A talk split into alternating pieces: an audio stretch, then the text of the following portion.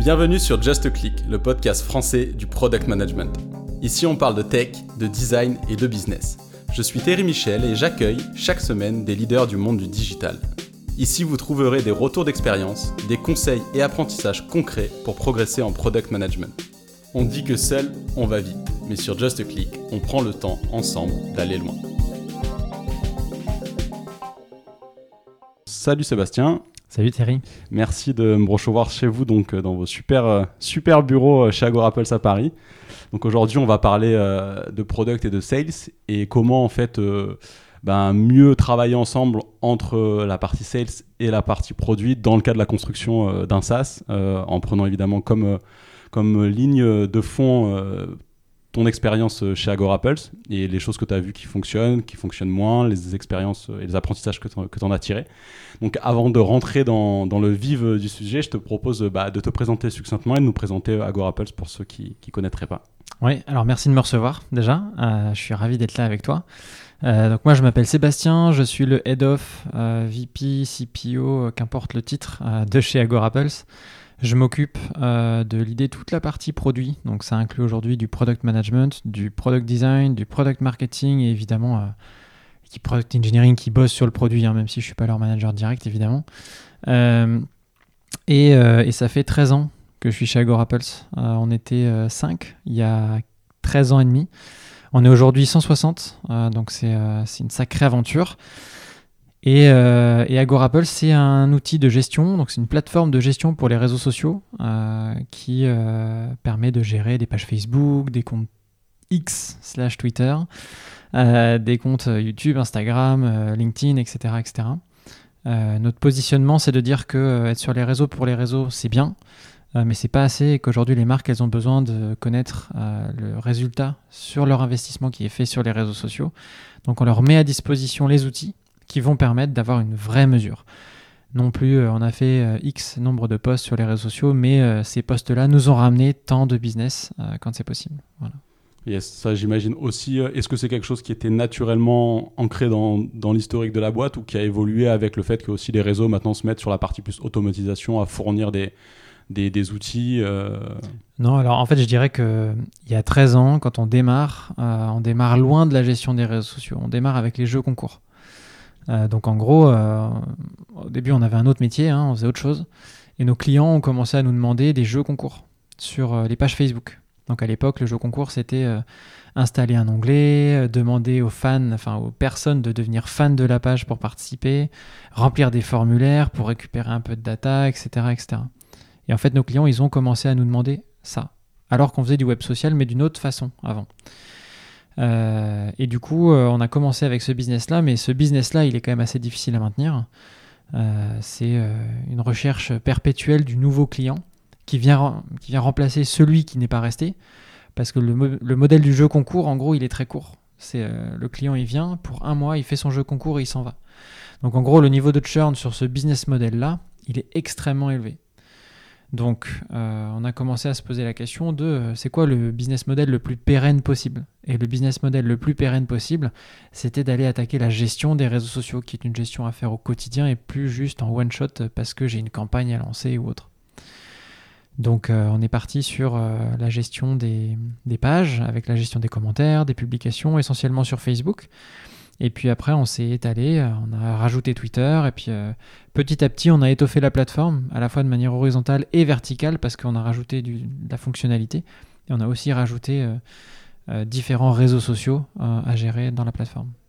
Donc voilà, aujourd'hui, on est devenu un, gros outil de gestion de réseaux sociaux assez complet.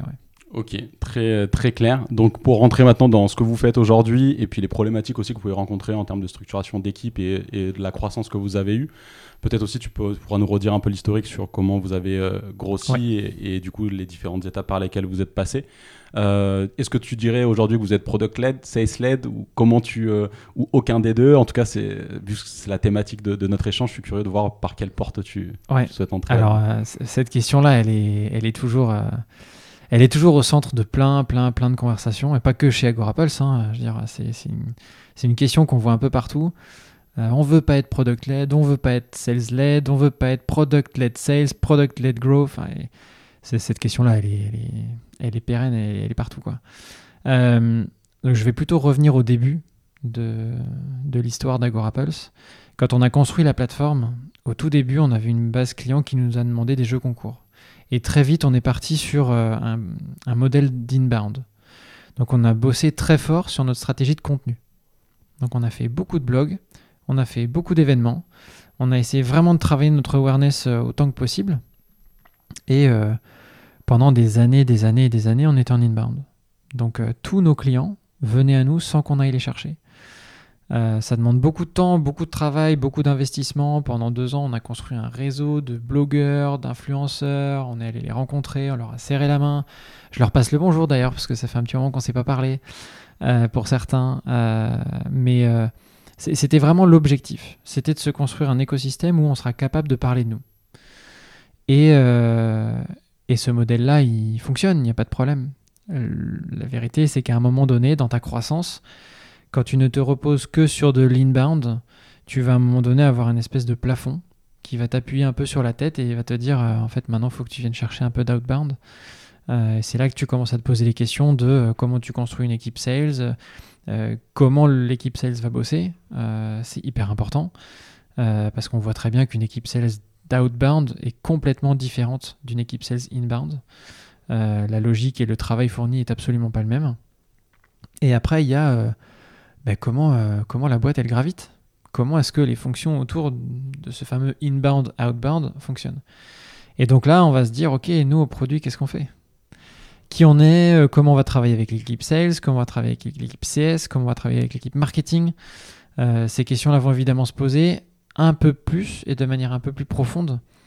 contrairement à quand tu es en inbound, parce que l'inbound il vient, tu te poses pas trop cette question-là. Toi, tu es juste là pour t'assurer que euh, ton produit il est bien market fit et que ça, ça reste dans le temps. Et autant te dire que dans les réseaux sociaux, ça bouge très vite. Euh, Ça, juste pour faire une première pause sur la partie purement Ouais. inbound, d'un point de vue produit, en fait, Ouais. euh, est-ce que vous étiez sur une vision, euh, du coup, de ce, des cofondateurs de la société, toi, au niveau produit, qui avait en gros une vision de ce qu'il fallait sortir, et puis ensuite, c'était plutôt vraiment aller délivrer et sortir les fonctionnalités prévues, ou est-ce que du fait que vous aviez quand même beaucoup de trafic qui venait vers vous, vous teniez aussi compte euh, des, retours potentiels ou des demandes, et vous aviez certaines logiques de priorisation pour ajouter des features auxquelles vous n'auriez pas pensé? Ouais. Alors là, on est dans le cœur de comment on a construit le produit chez Agorapulse. Euh, dès le début, alors moi, quand je suis arrivé chez Agorapulse, déjà, j'étais pas au produit. hein. Donc, il n'y avait, avait pas de product, en fait. À 5, tu n'as évidemment pas de product. Euh, le truc, c'est que quand on a commencé à structurer ça, donc il y a, quelques années, hein, il y a 7 ans, euh, deux fondateurs sont venus me voir en me demandant de prendre euh, la position euh, de, celui qui allait euh, le produit chez nous. Euh, J'ai commencé à me demander, mais ça veut dire quoi en fait? Qu'est-ce qu'on va faire? Euh, Quelles fonctionnalités on va développer? Comment tu communiques avec un développeur, un designer, euh, avec les stakeholders, avec le support, extrêmement important.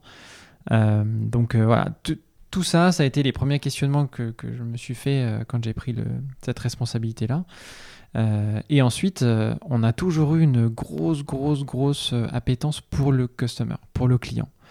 Ça a toujours été le cas. On s'est construit autour du client. Et c'est pas juste pour le plaisir de le dire. hein, on a une, on a notre head of customer care, donc customer support et customer success, euh, qui a réussi à drainer ça très fort depuis le début de l'histoire. Elle était là en même temps que moi hein, dès le début, Euh, et elle a drainé ça de manière assez euh, forte.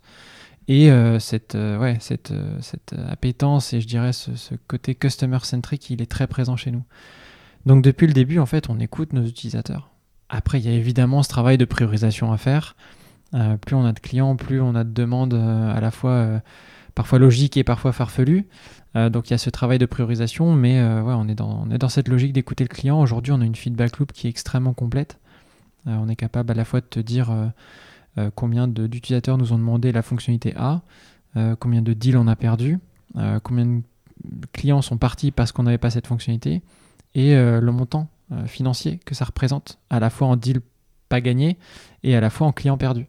Ouais, donc ça fait un, un, un panel assez complet de, Ouais. de, de- de la connaissance effectivement de, vos clients et donc de, de vos utilisateurs.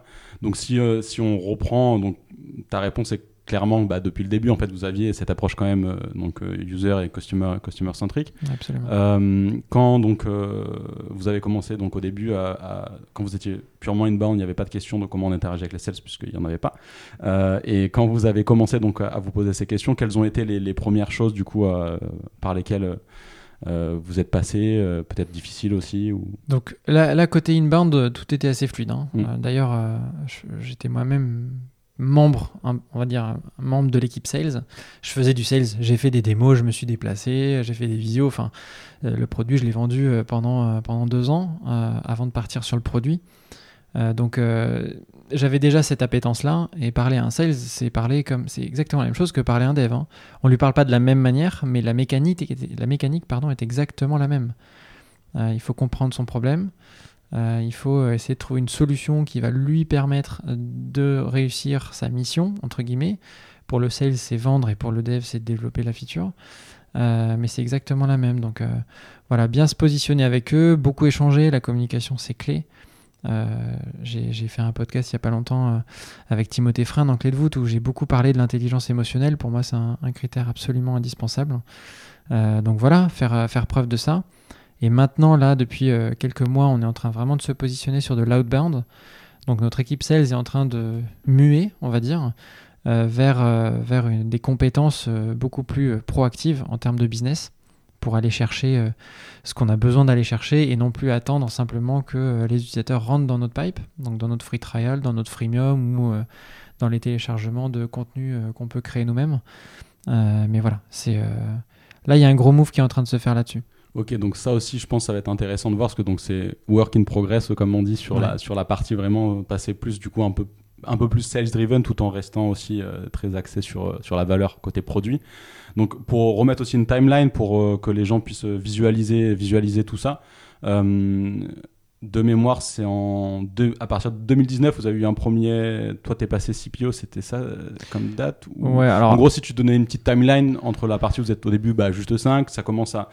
Ouais. ouais, bien sûr. Alors, en gros, l'histoire Agorapulse commence en 2000. officiellement lancée en 2011. Moi, je rejoins en 2010. Avant, on fait autre chose. Euh, Agorapulse s'est lancé en août 2011. Euh, et ensuite, on part, euh, on part sur donc, ce développement.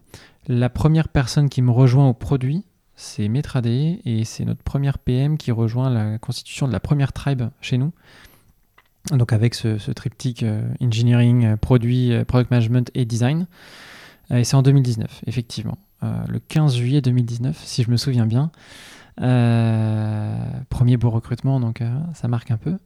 Et puis après, on augmente. On augmente l'équipe. Euh, aujourd'hui, l'équipe produit, c'est 20 personnes. Donc on a 8 PM, 5 designers et 3 PMM. Et donc là, aujourd'hui, 2023, on a une équipe produit plus engineering d'approximativement 60, ouais, 60 personnes, 70 personnes. Ouais, donc ça fait, ça fait une, sur, euh, sur à peu près combien de personnes au total euh? On est 160 aujourd'hui. Donc ça fait une grosse partie de, de la boîte qui est, qui est, côté, côté produit. Donc euh, sur donc 2019, premier PM recruté, est-ce que c'est aussi ce moment-là donc où vous avez commencé à réfléchir à une stratégie donc autre que purement inbound et commencé à vous poser ces questions non. sur Non, en fait, la vraie réflexion de la stratégie outbound, elle se fait il y a un an et demi on commence à se dire que là, on a besoin d'aller chercher autre chose. Euh, et la question intéressante à se poser quand tu es côté produit euh, sur l'outbound, c'est que tu vas pas chercher le même type de client. Et la réflexion, elle s'est posée parce qu'on voit bien qu'à euh, un certain moment donné, quand tu as des clients qui s'en vont, donc tu as un churn qui reste à un certain niveau, et que tu n'arrives pas à le baisser, ça veut dire que tu n'as pas forcément le bon type de client chez toi. Euh, t'as pas le client qui paye suffisamment cher, qui va s'engager longtemps, qui va être là, comité sur le produit, euh, à vraiment l'utiliser. Et finalement, tu, te demandes, est-ce que tu as le bon produit aujourd'hui pour aller chercher de l'outbound? Est-ce que euh, t'es pas plutôt en train d'essayer d'aller chercher un marché qui est plutôt mid-market versus celui que tu adresses depuis des années des années, c'est-à-dire euh, petit business, small, medium businesses, etc. Donc là, c'est un peu les questions qu'on s'est posées. Et donc là, ça fait plusieurs mois qu'on est en train de bosser côté produit pour aller monter l'offre qu'on a vers du mid-market. parce que ton mid-market, tu vois, le panier va pas être le même du tout. Et donc, tu vas pouvoir aller chercher une métrique euh, de net revenue retention qui soit beaucoup plus élevée euh, et bonne pour ton business, en fait, tout simplement. Donc, ce que, ce que je trouve intéressant dans ce que tu expliques là, c'est euh, l'aspect, ce qu'on pourrait se dire, bah, quand tu parlais, en fait, enfin, moi en tout cas, comment je l'ai interprété quand tu expliquais donc, le plateforme de verre auquel tu arrives quand tu es purement, du coup, euh, drivé par de l'inbound et la qualité de ton produit et puis le, réseau, les médias que tu vas constituer autour qui, qui, te, qui permettent de donner euh, bah, de donner de la visibilité à, ton produit. Euh, tu as un plafond de verre. Quand tu commences à, du coup, là, ce que tu m'expliques, à faire venir, à réfléchir à, du coup, aller faire venir des, commerciaux pour aller chercher d'autres clients, mmh. potentiellement, ces commerciaux-là, ils vont pas aller chercher d'autres clients dans la catégorie sur laquelle tu étais déjà, puisque ton produit euh, répondait à ces clients et en fait, ils venaient de manière organique par, par les médias, que, enfin, par, par l'inbound que vous aviez. Euh, et donc, euh, c'est pas c'est pas envoyer des sales pour envoyer des sales, c'est aussi re-réfléchir derrière sur qu'est-ce que doit faire mon produit. Et c'est là, je pense, euh, aussi où viennent les premières problématiques de bah, comment tu collabores entre une vision purement euh, produit et la vision que les sales, eux aussi, euh, veulent porter euh, parce qu'ils voient des opportunités à aller chercher. Quoi. Ouais, c'est ça. En fait, quand ton sales, il vient te voir 4, 5, 6 fois et qui te dit, en fait, j'arrive pas à closer parce que, en fait, il me manque ce truc-là. Alors, tu as deux manières de réagir. Soit tu dis, ouais, mais en fait, moi, je suis pas sales driven, donc ok pour ta feature, mais moi, je vais plutôt aller régler le problème que j'ai entendu aussi de mon côté, et voilà. Euh, ou alors tu te poses juste la question de euh, j'adresse quel marché? Et quand tu commences à te mettre bien en tête que le marché que tu vas adresser c'est du mid-market, euh, que le mid-market, quelle que soit la verticale, hein, que tu tapes de l'e-commerce, des agences ou autre, le mid-market a des prérequis indispensables. on parle souvent de sécu, de granularité de permission, on peut parler d'intégration, etc., etc. Donc tu vas forcément comprendre que ton produit à un moment donné, il ne rencontre pas son marché s'il n'est pas, pas prêt. Donc tu as des sales qui vont aller à la guerre, entre guillemets, ils vont aller chercher euh, ce qu'ils doivent aller chercher, et ils vont se rendre compte qu'en fait, ils sont pas le produit pour closer. Donc aujourd'hui, nous, on n'en est pas là, hein. on a un produit qui est quand même déjà très costaud et robuste, euh, mais on voit déjà que euh, à certains endroits, quand on va se comparer à la concurrence, hein, je, parle des, gros à qui on est régulièrement comparé, que ce soit Sprout Social ou suite, voilà, pour les deux plus gros concurrents qu'on a aujourd'hui, il nous manque des petites choses par-ci, par-là. Après, la vraie, question à se poser, c'est est-ce qu'on joue le catch-up euh, euh, en permanence, c'est-à-dire euh, la course à la feature, et en ayant bien conscience que de toute façon, ils sont plus gros que nous, et ils le resteront certainement pendant très longtemps, plus gros que nous, en termes d'employés, etc. ou est-ce qu'on essaie de prendre la tangente du tiens, on voit que là il y a une ouverture, il faut qu'on la prenne? Voilà, donc c'est tout ce travail de priorisation qui doit être fait pour euh, s'assurer que ton produit, à la fin, il, est vendable et qu'il corresponde à un besoin du marché. Quoi. Ça, très clair comme problématique et, très clair du coup comme, euh, comme questionnement que vous pouvez avoir. Je ne sais pas si vous avez répondu déjà vous en interne ou pas sur la strate que vous voulez euh, adopter. Moi en tout cas j'ai une question par rapport à ce que tu viens de dire sur bah, justement cette tangente plutôt que d'aller bah, en gros répliquer ce que les autres ont déjà. parce que ça en soi répliquer ce que les autres ont déjà j'ai envie de dire d'un point de vue produit, euh, il n'y a plus qu'à regarder comment c'est fait et puis euh, un peu améliorer, faire la même chose. Tandis que la tangente, je vois plus de complexité dans le sens où euh, cette tangente, enfin ces fonctionnalités, ces besoins qui peuvent émerger, peuvent émerger autant d'un point de vue équipe CSM euh, et, remonter par le produit, aussi par la data que tu peux avoir sur ton produit, par l'usage, que par des commerciaux qui aussi voient d'autres choses euh, que ce que les autres font, mais vraiment des, insights qu'ils ont à force de, discuter avec les clients. Donc comment est-ce que, si, si, vous travaillez en tout cas sur, ce, sur cette partie euh, tangente, comment est-ce que vous, vous essayez d'approcher ça et de prioriser derrière en fait l'évolution du produit? Ouais, alors chez nous, c'est le sujet que j'évoquais hein, rapidement tout à l'heure. Euh, c'est le sujet de la feedback loop. La feedback loop chez nous, elle est extrêmement solide. On l'a bien consolidée là au cours des 12 derniers mois. Euh, Alexis, chez nous, Head of PM, euh, qui, a pris ça en charge. on travaille avec Harvester, qui est un super outil d'agrégation de, de, contenu, de retour, etc. et de road mapping derrière. en gros, chez Agorapulse, on a la chance d'avoir des équipes customer facing qui sont hyper intéressées par le produit. Ils sont pas juste là pour répondre aux clients, ils sont pas juste là pour vendre le produit. Ils sont intéressés par la relation qu'on peut avoir ensemble et comment ils peuvent nous aider à construire le meilleur produit possible. Donc pendant des mois et des mois et des mois, j'ai eu beaucoup de conversations, beaucoup de training, etc. avec ces équipes-là. Euh, expliquer à un sales pourquoi c'est important qu'il fasse une bonne discovery dans son call et pas juste vendre le produit. Euh, expliquer au CS pourquoi quand il fait son call de renouvellement, c'est intéressant pour nous de savoir exactement c'était quoi les problèmes que l'utilisateur a rencontrés au cours des six derniers mois, par exemple. Euh, ou alors l'équipe support qui est pour le coup submergée de retours quotidiens, évidemment. Euh, donc tout ça, ça existait. On avait déjà ces retours-là. On savait juste pas trop les mettre. On avait un outil, mais c'était à moitié fait. Ça, avait le mérite d'exister. On avait quelques retours, mais c'était pas vraiment actionnable. Là aujourd'hui, dans Harvester, on a tout qui est intégré de manière automatique. Donc par exemple, euh, quand euh, un de nos sales perd un deal dans son processus sur HubSpot, on utilise HubSpot, euh, il a, une, il a une, étape où il est obligé de renseigner la raison pour laquelle il a perdu le deal. Et l'agrégation de ces informations est envoyée chez Harvester directement. Donc en fait, on reçoit tout ça automatiquement et ensuite ce sont chez nous les product managers qui reçoivent ces informations et qui les traitent. Ce qui fait qu'en termes d'information et de, de, contenu, euh, on a largement de quoi savoir, ok, où est-ce qu'ils veulent marcher Pourquoi on perd des deals? Est-ce qu'on est market fit ou est-ce qu'on n'est pas market fit? Euh, donc on parle de priorisation, on parle de tangente pour éviter de faire euh, la course à la feature avec la concurrence, etc. La vérité, c'est que quand euh, tu sais pourquoi tu perds tes deals et que c'est un pattern récurrent, tu cherches pas à inventer la roue, tu, réfléchis à c'est quoi la meilleure stratégie pour continuer à progresser.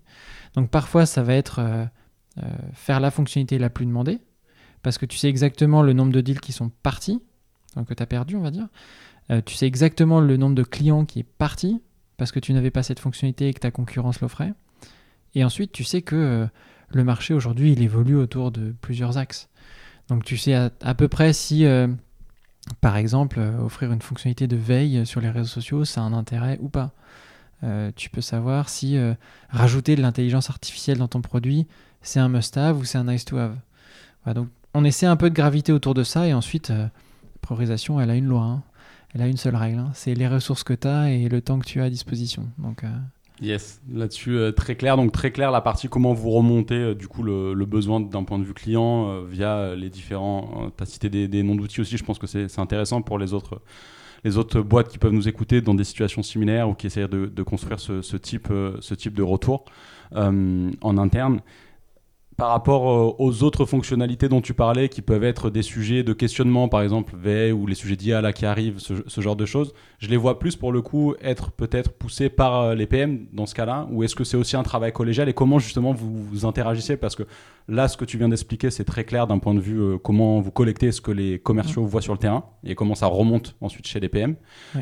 par contre, les commerciaux, ils ont aussi leur, leur taf à faire et donc ils n'ont pas, j'imagine, un temps infini comme tout le monde pour aller faire du coup de la veille sur les autres sujets qui peuvent être pertinents. Euh, euh, en fait, l'intérêt du l'intérêt d'Harvester, c'est que au fur et à mesure des retours qui rentrent, à la fin, les patterns ils se découvrent tout seuls.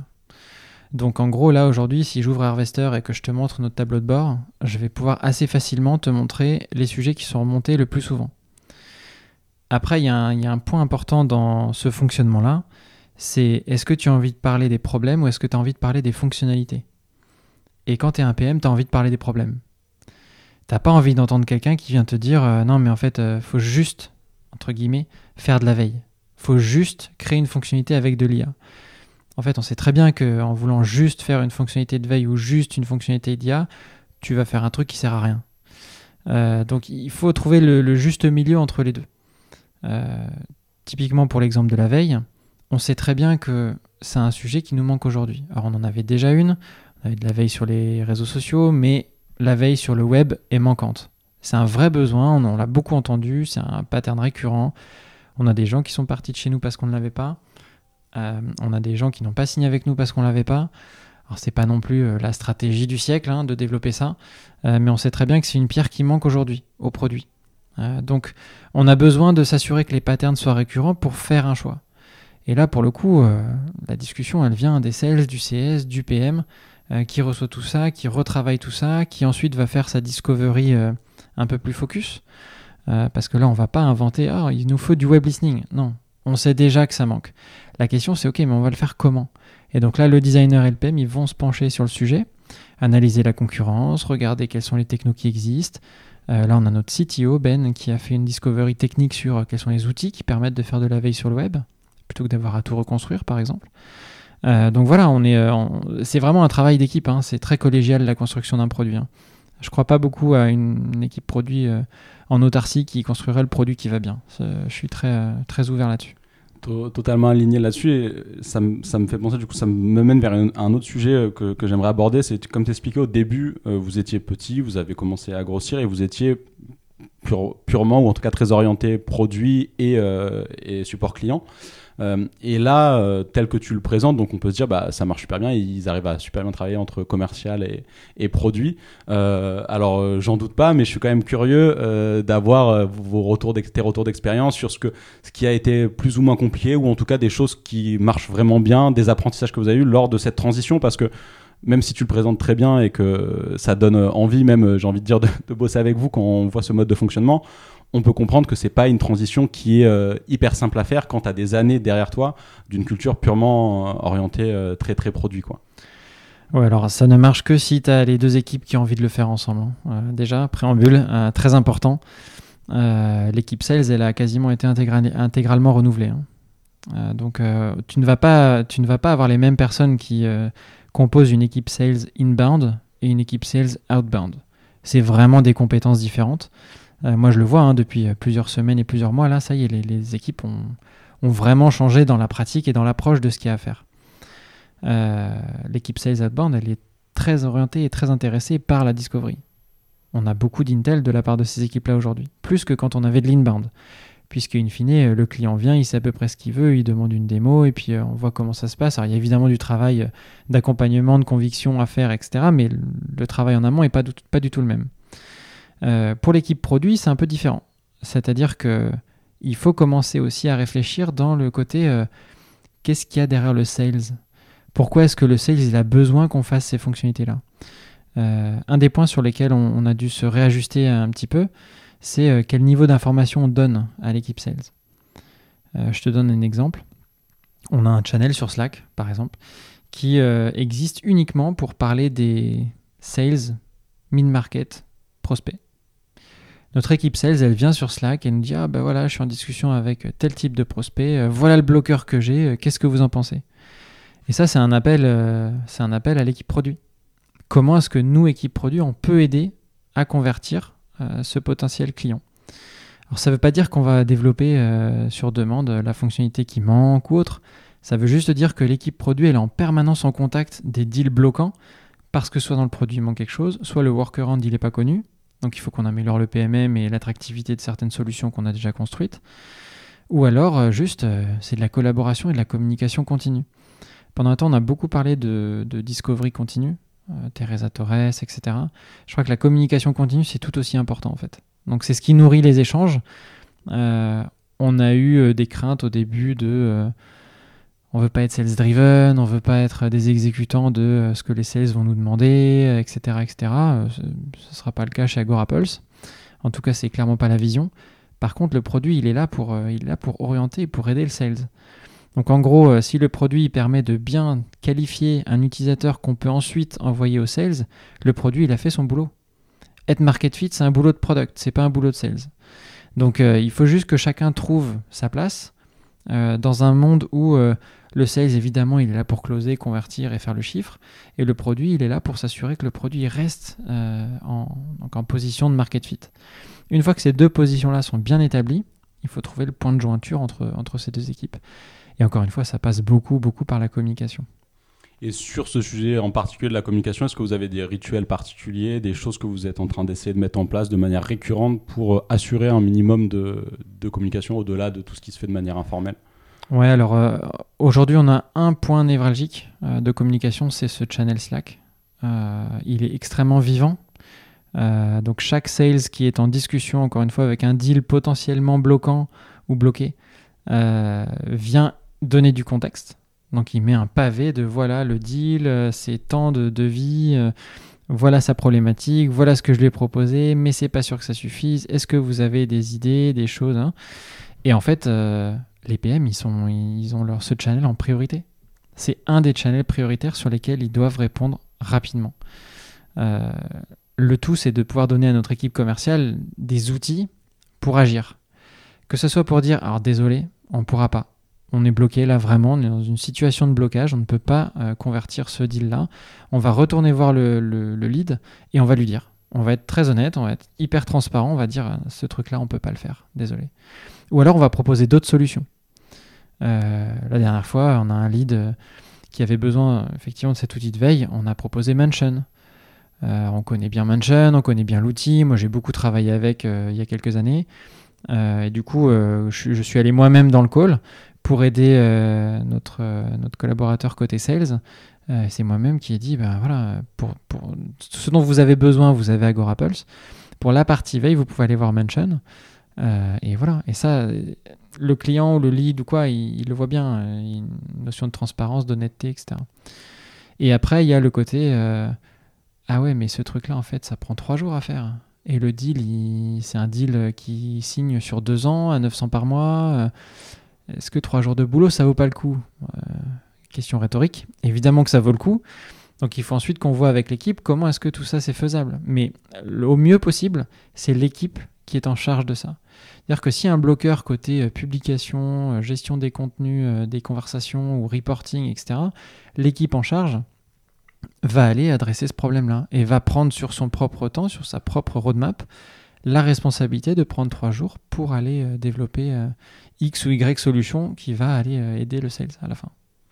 Et là-dessus, donc hyper hyper clair, euh, et ça me fait penser aussi à un point sur lequel je voudrais aller, c'est au niveau plus organisationnel. Est-ce que vous avez une partie, donc euh, toi tu es CPO, euh, est-ce que vous avez du coup un, head of sales Comment est-ce que derrière, j'imagine vous avez les systèmes Docker ou, ou, ou, similaires, non Peut-être pas. mais en tout cas, d'un point de vue derrière alignement en fait des différentes blocs qu'il y a. Comment est-ce que vous, vous, gérez ça aussi? Ouais, alors euh, un point juste sur l'organisation rapidement. Euh, donc on a notre CEO, Emery Carnou, et ensuite on a sept départements qui sont représentés engineering, product, marketing, euh, sales, support customer success, finance et RH.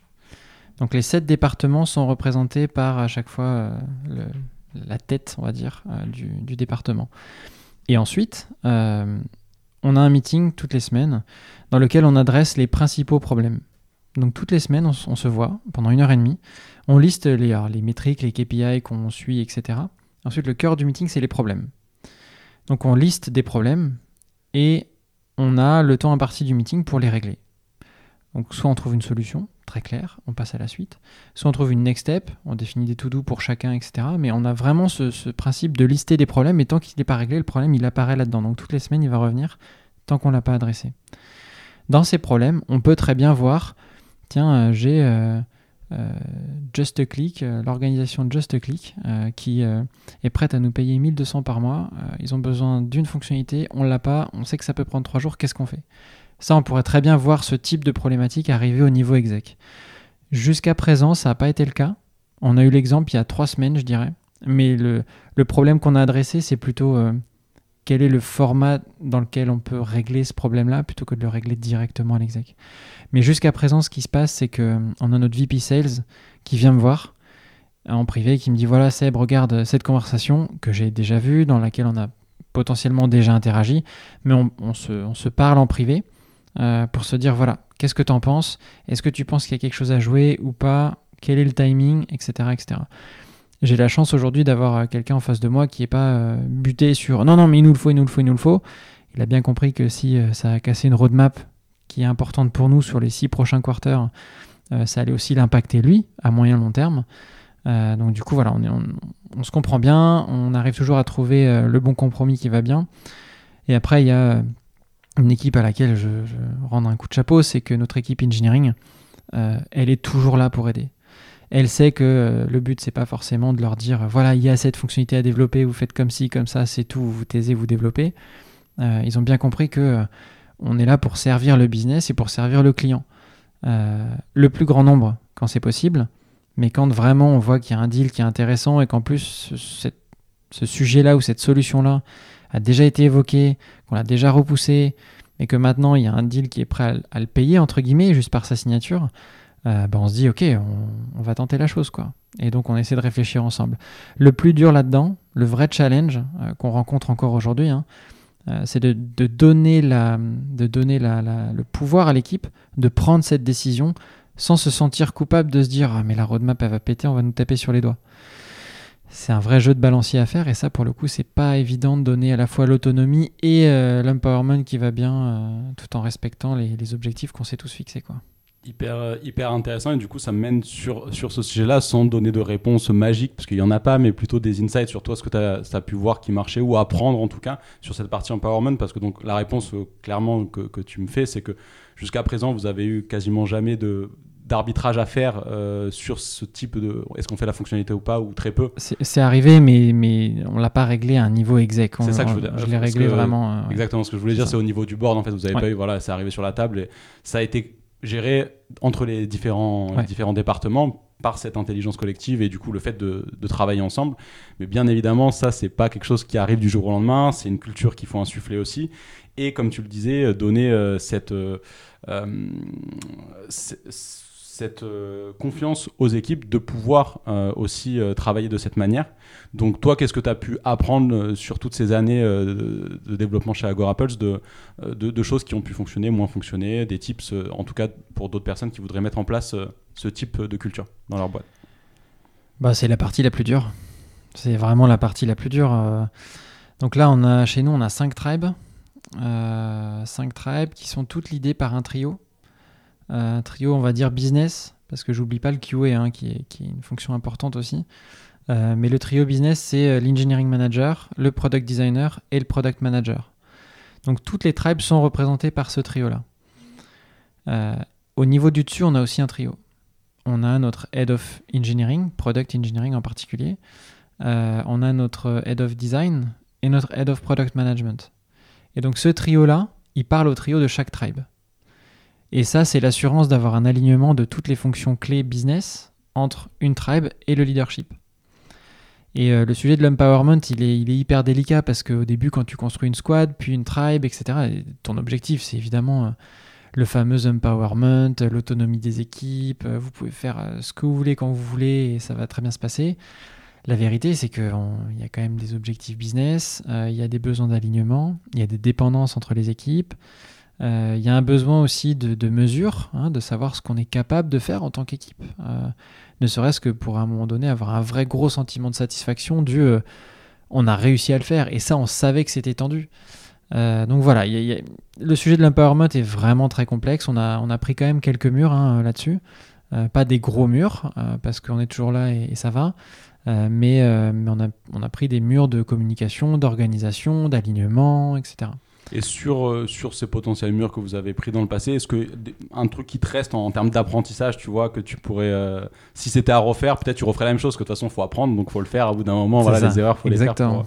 mais en tout cas, de ce que tu en as appris, euh, disons.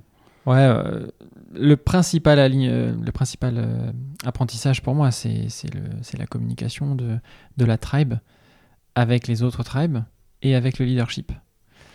Et euh, au départ, on n'avait pas de trio euh, au niveau leadership. On n'avait pas un head of PM, un head of design, un head of product engineering. On avait un peu de tout, mais qui n'était pas vraiment aligné, qui, n'existait pas d'ailleurs. Le head of PM, il n'était pas là. C'est moi qui étais à la fois le lead produit et en même temps manager des 8 PM. Euh, le head of design, il était un petit peu à l'écart, donc très compétent en termes techniques, mais pas du tout impliqué au niveau leadership. Euh, on avait seulement la partie engineering qui était bien staffée de ce côté-là. Et là, depuis un an, euh, jour pour jour d'ailleurs, euh, on a notre head of design et notre head of product management qui sont là. Et depuis qu'ils sont là, on a ce trio-là. Ce trio leadership qui parle au trio des tribes et qui permet vraiment l'alignement. Donc très régulièrement, on a des meetings, on a des meetings d'alignement, on est en train de vérifier si on est dans les temps pour la roadmap. et quand il y a un sujet de vous voyez là, il y a le sales, euh, le deal à 900, engagement sur deux ans, il nous demande ce truc-là, on pourrait peut-être le faire, mais on n'est pas sûr. Ben là, les deux trios, ils se parlent, et le trio du leadership, il va baquer la décision de la tribe.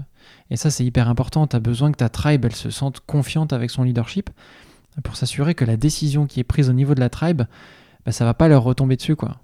La décision, elle a été baquée, elle a été entre guillemets approuvée sans forcément que ça soit un top-down, parce que le leadership, il n'est pas dans ces conversations-là. Euh, mais ils ont le soutien. ils ont le soutien de leur leadership et on va prendre ces décisions et on va avancer ensemble. Voilà, c'est ça le, gros apprentissage, c'est que si tu donnes pas à ta tribe ou à ta squad les moyens d'être autonome et que tu leur dis juste euh, non mais c'est bon, vous êtes autonome. C'est bon, vous, vous avez tout ce qu'il vous faut, vous avez un designer, vous avez un PM, vous avez un QA, vous avez six développeurs, vous êtes autonome, c'est bon, allez-y. Bon, là, tu les envoies dans le mur. Donc euh, la nécessité d'alignement, elle est hyper importante. Et encore une fois, c'est pas pour faire du top-down. C'est vraiment pour s'assurer que l'équipe, elle a les moyens d'agir. Et ce que je retiens sur ce que tu dis, ce que j'ai pu voir dans d'autres organisations, c'est euh, l'aspect, euh, le leadership back euh, sur un engagement au moment. C'est-à-dire que quand tu dis que c'est pas du top-down, c'est que le besoin vient d'en bas, ça discute, il y a des propositions qui sont faites et une décision qui doit être prise. Et c'est là où le leadership va dire ok on part là-dessus et je, on back ça parce que vous me dites que c'est le, la meilleure décision à prendre. Mais comptez sur moi moi je suis derrière j'ai backé le truc et ensuite on y va. Euh, et, ça, je pense que c'est hyper euh, effectivement important quand tu veux créer, euh, créer des organisations dans lesquelles les gens se sentent à la fois en confiance et en même temps, bah, du coup, déploient, leur enfin, déploient beaucoup d'autonomie derrière pour, pour prendre les décisions par la suite. C'est une partie hyper, hyper challengeante parce que au début, ton équipe, tu la laisses, elle est hyper autonome. Et puis là, tu comprends que tu es allé trop loin dans l'autonomie parce qu'en fait, du coup, tu les aides pas tu leur donnes pas un cadre suffisant à l'autonomie. Et c'est un peu ça le, côté contradictoire de la chose, c'est que tu veux absolument les rendre autonomes et empowered, comme on dit, mais en fait tu les as pas mis dans une position de, succès. C'est impossible. Donc quand tu essaies de remettre du cadre ensuite, faire attention à ce que ça soit pas non plus euh, top-down, euh, trop dirigiste, etc. Et en même temps, il faut faire passer le message du mais regardez, euh, la proposition elle est venue de vous, nous on a juste besoin d'être au courant parce qu'on a besoin de la baquer ou de la challenger quand on n'est pas d'accord, parce que nous, on a une vision un petit peu plus euh, transverse des problématiques business de l'entreprise. Euh, mais on est là pour vous donner les clés de réussite et pas juste oui, non, c'est tout. Donc, ouais, c'est vraiment le challenge le plus dur pour moi.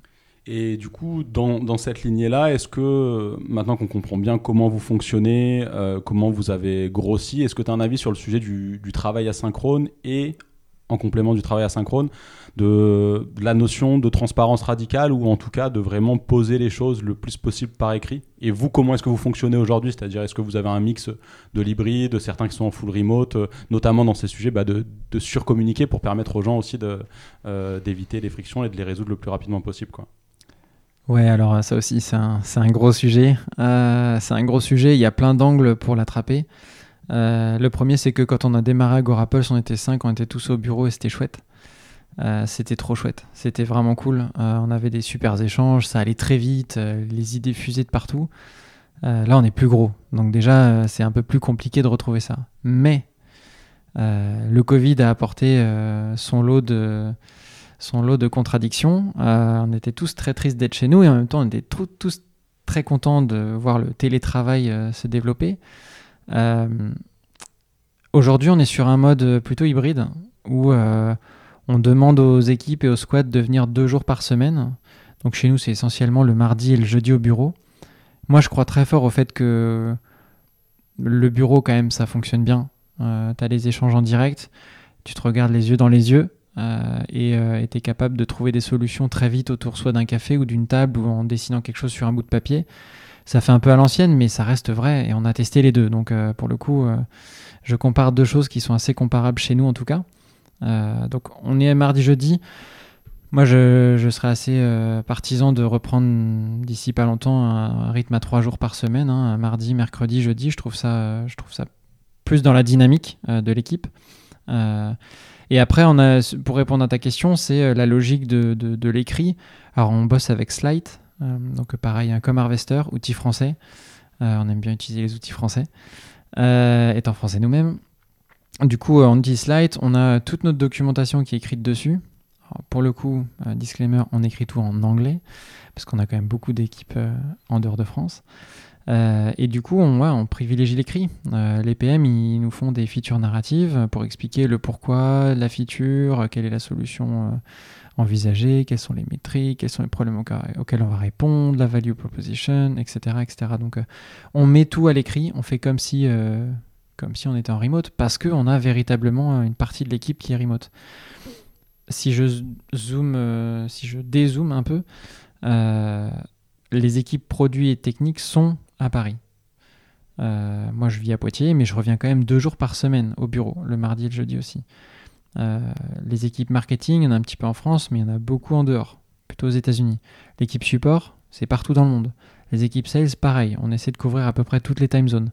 Donc tu vois, on, est déjà un petit peu hybride remote euh, et on est obligé de prendre ça en compte. Donc notre documentation, comme de toute façon elle doit être vue par des équipes customer facing ou autres, c'est à l'écrit et on s'assure d'avoir une, une clarté à l'écrit qui ne euh, soit pas discutable. Très clair, merci du coup pour cette réponse très très détaillée. C'est vrai que euh, je ne l'ai pas mentionné, mais le fait qu'on quand tu es à l'international, bah, quand on a qui vont se coucher, d'autres se réveillent. Donc c'est important effectivement aussi d'avoir de l'écrit au-delà du fait de ne pas être dans les, mêmes bureaux. Euh, c'est vrai que le sujet full remote, moi j'ai été au tout début ultra ultra partisan vraiment du full remote et mais plutôt dans une logique faites ce qui fonctionne, c'est-à-dire de se dire euh, si euh, pour certaines personnes ça marche euh, d'être complètement asynchrone, pourquoi pas. mais si jamais tu sens qu'il y a besoin de se retrouver, bah, retrouvez-vous. Mais c'est vrai que pour arriver à un niveau derrière d'autonomie sur une équipe complète, de se dire bah, on va se retrouver que quand on veut, euh, tu te rends compte quand tu parles avec d'autres gens que en fait si tu mets pas certaines euh, obligations parce qu'il le faut euh, c'est compliqué de faire en sorte que tout le monde vienne au même moment parce que bah ah oui on va se retrouver mais en fait là je peux pas parce que j'ai ci je peux pas parce que j'ai ça. Donc c'est là où parfois des modèles qui peuvent comme tu le disais sembler un peu old school mais sont en réalité nécessaires de dire bah oui on va venir tel et tel jour parce que ça, ça permet d'assurer aux équipes qu'elles qu'elles seront toutes là à ce moment là quoi ça, rejoint un petit peu ce que je te disais tout à l'heure hein, sur le côté empowerment des équipes si tu donnes pas un cadre minimum à ton équipe, et tu lui donnes de l'autonomie, oui, mais tu lui donnes pas les clés pour réussir. Elle n'a pas du tout les clés pour réussir. Et euh, une équipe qui se construit avec euh, la moitié des gens en remote, la moitié des gens au bureau, qui encore une fois sont dans la même équipe. Hein. là, je parle pas à l'échelle de l'entreprise, je parle vraiment à l'échelle de l'équipe. Bah, c'est plus compliqué parce que bah, au bureau, ils ont pris le petit déj ensemble, tu vois. Et puis euh, les deux qui sont en remote, eux, ils l'ont pas eu le petit déj. Donc t'as pas construit la même relation avec ton collègue qui est en République tchèque ou ton collègue qui est juste à côté de toi euh, dans le bureau. Donc euh, ouais, c'est pas simple, hein. il n'y a, pas, a pas de modèle parfait, il y a forcément des, avantages et, des inconvénients euh, pour les deux. Mais ce qu'on voit, c'est que quand les gens sont tous ensemble au bureau, on est quand même beaucoup plus, beaucoup plus efficace et, et rapide dans nos échanges. Donc, ouais très, très clair. Du coup, avant d'aller vers les, questions phares de, fin d'échange, est-ce qu'il y a un sujet en particulier là sur donc, euh, la, communication entre la partie produit, sales et puis le passage d'une boîte SaaS euh, purement, alors je vais pas dire product led, mais en tout cas au départ avec euh, purement basé sur l'inbound versus une boîte qui commence à bifurquer sur aussi avoir de, de l'outbound en termes de stratégie commerciale. Est-ce qu'il y a des points que tu voudrais accentuer, un point particulier qu'on n'aurait pas abordé alors, je pense que le, ce qui est hyper important à retenir dans ce move-là, c'est que euh, il faut pas forcément essayer de mettre un mot sur euh, ce que l'entreprise essaye de faire. Euh, product-led, sales-driven, dès que tu commences à utiliser ces mots-là, généralement, tu commences à cristalliser un peu déjà l'attention de ton interlocuteur. c'est la même chose que quand quelqu'un te parle de Scrum ou d'Agile. tu vois, je vois ta tête, je me dis que tu as déjà une idée sur la question, tu vois, alors qu'on n'en a pas parlé. Euh, et c'est exactement pareil pour Sales Driven ou, Product Led. Maintenant, il y a le modèle hybride qui est en train d'arriver, d'être déployé en disant on est Product Led Sales, euh, ce qui est plutôt vers ce vers quoi nous on tend. Hein. Euh, donc le produit qui construit son produit et qui ensuite permet aux sales d'obtenir des gens qui sont qualifiés. là, pour le coup, on est, on est vraiment là-dedans. c'est vraiment ça. C'est éviter d'aller focaliser l'attention sur les faux problèmes. Le faux problème, c'est l'approche et le nom qu'on donne aux choses. Euh, le vrai problème, c'est euh, l'aspect pragmatique et l'application euh, du modèle qu'on a envie de mettre en place. et le modèle qu'on a envie de mettre en place, c'est une équipe produit qui construit le bon produit et une équipe sales qui arrive à la fois à vendre le produit existant et qui arrive à nous aider à construire le prochain. Donc voilà, c'est tout est basé sur la communication, sur les échanges. Tout à l'heure, tu me posais une question sur comment est-ce qu'on on fait finalement pour s'assurer qu'il y ait de l'entente entre les sales, le produit, etc. Euh, je vais réinsister là-dessus parce que c'est un, dada, mais euh, l'intelligence émotionnelle des gens qui bossent ensemble, elle, est vraiment pas négligeable. Euh, notre VP Sales, il est arrivé il y a pas très longtemps. c'est quelqu'un qui est direct, qui dit les choses, avec qui on sait, on sait bien se mettre d'accord très rapidement. il voit bien l'intérêt de l'entreprise d'abord. Et je crois que c'est vraiment le point le plus important pour moi. C'est que quand il y a des décisions qui sont difficiles à prendre, il faut, il faut se focaliser sur un point. Est-ce que c'est bon pour l'entreprise ou pas? Éviter de mettre les égaux devant ou le bénéfice d'une équipe versus une autre équipe. ça, je suis pas forcément un grand, un grand adepte de ça pratiquant de sport co depuis 20 ans. Donc voilà, c'est l'équipe d'abord et puis le reste, on verra. Très, très, très, très, très beau message et je suis complètement aligné là-dessus. Je pense que pour rebondir juste sur le sujet qui est euh, pas directement lié, mais qui l'est quand même euh, juste avant du, du, de enfin du remote versus sur site, ce type de discussion, ce type d'échange euh, et, de création derrière, de connexion entre les gens, tu peux effectivement l'avoir que euh, en présentiel. En tout cas, moi, j'en suis persuadé. C'est une des raisons pour laquelle, dans la mesure du possible, ce podcast, je le fais aussi euh, comme aujourd'hui euh, en présentiel parce que je pense que tu peux pas avoir la même qualité d'échange au travers de Zoom, tant bien même ta résolution et, ton débit et ta latence sont hyper, hyper top notch. Donc, donc merci pour, pour ce partage et d'insister là-dessus sur, sur la communication. parce que c'est clair que c'est clé. Euh, donc maintenant, pour aller vers les, deux questions phares de fin d'échange, la première, c'est est-ce que tu aurais une conviction forte euh, avec laquelle, euh, en général, quand tu discutes avec tes pairs, tu te retrouves en désaccord? Alors, c'est une, j'aime bien cette question parce qu'elle est, elle est pas forcément évidente. Euh, j'ai pas un, sujet avec lequel je suis parfaitement en désaccord avec les 99% d'autres leaders produits, mais il y a un sujet que j'aime bien, j'aime bien évoquer, c'est le fait d'entendre à chaque fois une équipe dire que son métier est le plus difficile. Euh, je l'entends beaucoup, euh, ça fait plusieurs semaines là que je vois euh, les sales dire on a le métier le plus difficile, voilà pourquoi. Évidemment, je compte plus le nombre de mêmes products sur le fait que le métier de product manager est un métier extrêmement difficile et, et c'est évident. mais j'ai plutôt tendance à dire qu'on est toujours en train de dire que notre propre métier est le plus difficile alors que celui du voisin n'est pas forcément beaucoup plus simple. Euh, et ma conviction, c'est que euh, plutôt que de regarder notre propre boulot, même si évidemment que c'est difficile, évidemment que euh, le métier de product manager est à la, est à la, rencontre de plein d'autres métiers, plein de problématiques, plein de, contraintes. juste essayer de, faire preuve d'empathie, qui est quand même pour moi une des qualités nécessaires à un bon PM, et de se dire, OK, comment est-ce que je peux aider l'équipe en face qui doit atteindre ses objectifs? Moi, je sais que je vais atteindre les miens, ou je suis en passe de les atteindre. Comment est-ce que je peux les aider? Et avoir cette démarche euh, constructive, empathique et euh, orientée sur le collectif, euh, pour moi, fait que tu construis une équipe et surtout une entreprise dans laquelle tu as envie de grandir, tu as envie de rester. moi, ça fait 13 ans que je suis là, je suis dans ma 14e année. la raison pour laquelle je suis encore chez Agorapulse aujourd'hui, c'est parce que j'ai toujours senti cet esprit d'équipe. Donc pour moi voilà, c'est un peu la clé, la clé de la réussite. Donc je ne sais pas si tout le monde sera d'accord avec ça et si beaucoup souhaiteront plutôt défendre leur périmètre. Euh, mais moi, j'aime bien avoir cette vue un petit peu transverse et me dire que euh, quand le voisin au sales ou le voisin au support galère, bah, on peut aller les aider et puis euh, vice-versa. Eux, ils viendront nous aider quand c'est un peu plus difficile. Très clair. De mon côté, je suis clairement aligné avec ce que tu viens de partager. C'est vrai que je ne l'ai pas mentionné euh, parce que euh, tu l'as quand même présenté brièvement au début, mais tu es là depuis donc, tu disais 14 ans. C'est rare quand même d'avoir cette longévité dans une boîte, dans la tech. je veux dire, euh, on, parle souvent beaucoup de, de, de, temps beaucoup plus court, donc, et puis de, toujours être là avec le sourire, comme je peux le voir aujourd'hui, et l'envie. Donc, donc je trouve ça très intéressant et aussi ça, ça peut donner réflexion à d'autres boîtes qui cherchent à créer de la rétention aussi au, sein de leur talent, parce que c'est aussi des sujets de plus en plus compliqués avec euh, l'ultra-libéralisation du travail qu'on peut retrouver dans tous les domaines, euh, que ce soit de la tech, des métiers qualifiés au moins, au moins qualifiés. Donc euh, le collectif, je pense aussi que ça va, nous permettre de retrouver un peu de sens sur, sur tout le, au, global dans, dans ce qu'on fait. Donc, donc totalement aligné avec, avec ça. donc tu as au moins une personne qui est, en accord. et je pense que en as beaucoup d'autres. et du coup, la dernière question, c'est les ressources ou les, comment toi tu te nourris intellectuellement au quotidien? Alors, je suis un passionné d'actu, passionné de politique, passionné de sport, passionné de tout. Euh, non, pas de tout, hein, vraiment actu, sport, politique, on va dire. Euh, comment je me renseigne? Alors, je lis un petit peu. J'ai beaucoup lu. Hein. Euh, je lis beaucoup moins aujourd'hui. J'écoute beaucoup de podcasts. beaucoup, beaucoup. Essentiellement business et, et produits d'ailleurs. et un autre sujet sur lequel je me renseigne beaucoup, c'est la parentalité. J'ai deux petites filles, euh, bientôt 4 ans et bientôt 7 ans. Euh, c'est pas toujours simple d'être parent. Euh, on n'est pas parent avant de le devenir et avant d'être un bon parent, je pense qu'il y a des années à, passer. Donc voilà, je lis beaucoup, je me renseigne beaucoup, je discute beaucoup. si tu veux des bonnes références, sur le podcast. alors, j'ai écouté le tien évidemment et j'ai écouté celui de Timothée Frein beaucoup et récemment celui de Carlotta côté product marketing. Super intéressant. donc là, vraiment côté pro.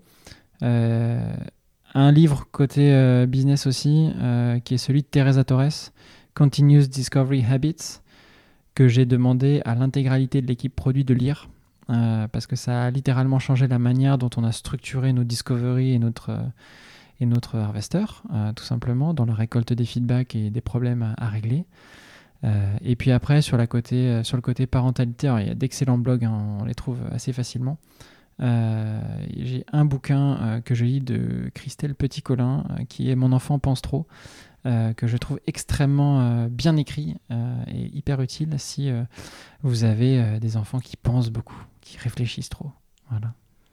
Top, bah, merci beaucoup pour, pour tous ces partages et pour ton temps Sébastien. Et eh ben avec grand plaisir, merci de m'avoir reçu. Ça y est, l'épisode est terminé. Si celui-ci vous a plu, vous pouvez me soutenir en laissant une note et un commentaire sur votre plateforme d'écoute préférée. Aussi, n'oubliez pas de vous abonner à l'émission pour être sûr de ne rien manquer.